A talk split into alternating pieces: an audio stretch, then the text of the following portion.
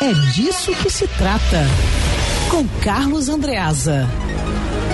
Carlos Andreasa, tem gente que tá botando o nome na boca do sapo oh. no pé de São Jorge, Andreasa. Ô, Lacerda, eu lembrei de um samba que eu adoro, do Almir Guineto, acho que é do Almir Guineto com o Adalto Magalha, chamado Santo Errado, que diz assim, eu vou botar, o nega, o seu nome na boca do sapo boi e depois vou costurar, você vai cair sabendo por que foi, você tentou me arruinar, mas tem o meu corpo fechado, Pode até afirmar o seu cavalo que você até deitou pro santo errado. Eita, eu tinha rapaz. lembrado de outro samba aqui, é, o, o, do Zeca Pagodinho. Os bastidores aqui, ô Andreas, eu tinha lembrado de outro samba. Aquele Qual? do Zeca Pagodinho aí. Eu, eu vou, botar, botar teu nome, nome na macumba. É. Boa, boa, boa. É, bem, bem lembrado. Esse samba, eu vou botar seu nome na macumba, é do Zeca Pagodinho, com quem? Talvez com o Dudu Nobre. Enfim. É alguém nessa aí. E depois vou.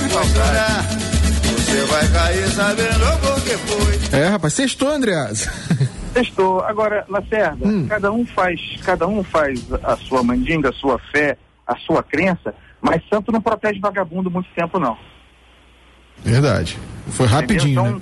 Algum dia, algum dia a casa sai. O Santos também tem sua justiça, né?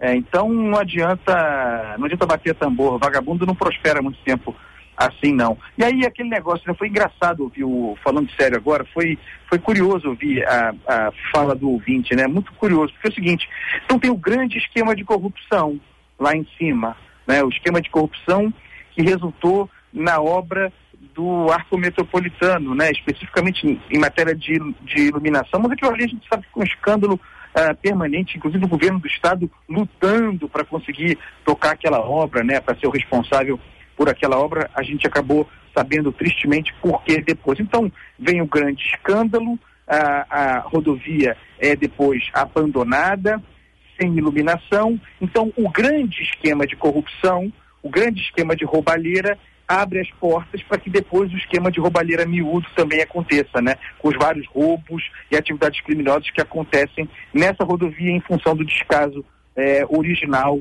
do Estado. É um ótimo retrato. O arco metropolitano é um ótimo retrato do, do nosso Estado, do Rio de Janeiro. Rouba-se em cima, rouba-se embaixo e ainda querem colocar o santo no meio.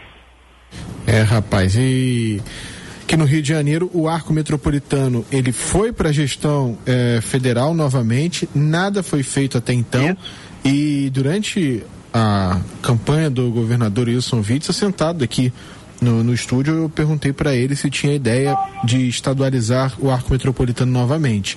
Ele falou que sim, que a promessa dele era voltar para o estado o arco metropolitano e construir casas as margens da via para tornar a uh, via com maior circulação, habitável, conjuntos habitacionais, mas que até agora também esse projeto está lá engavetado e não saiu ainda.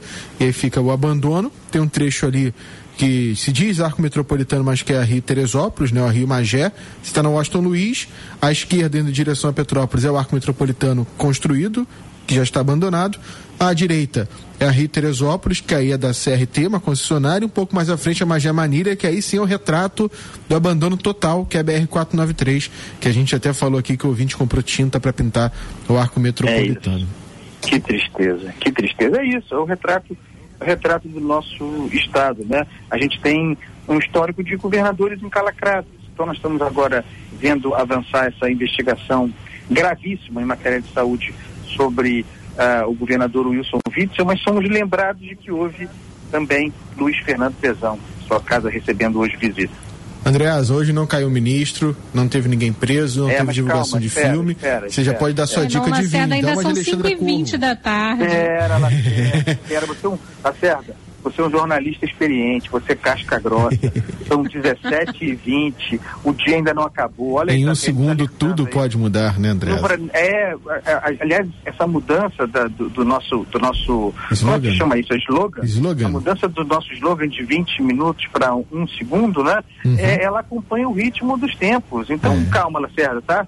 É, no final do dia, lá quando eu tiver certeza de que dá para tomar um negócio, eu te aviso. Então tá. No seu Twitter você vai postar lá sua dica de vinho de hoje, Andreas. É, eu vou avisar pro, vou avisar para você, Lacerda. Inauguro e declaro aberto os trabalhos, mas ainda não. Tá. Ainda não. Vamos quase, esperar. quase sextou, Andreasa.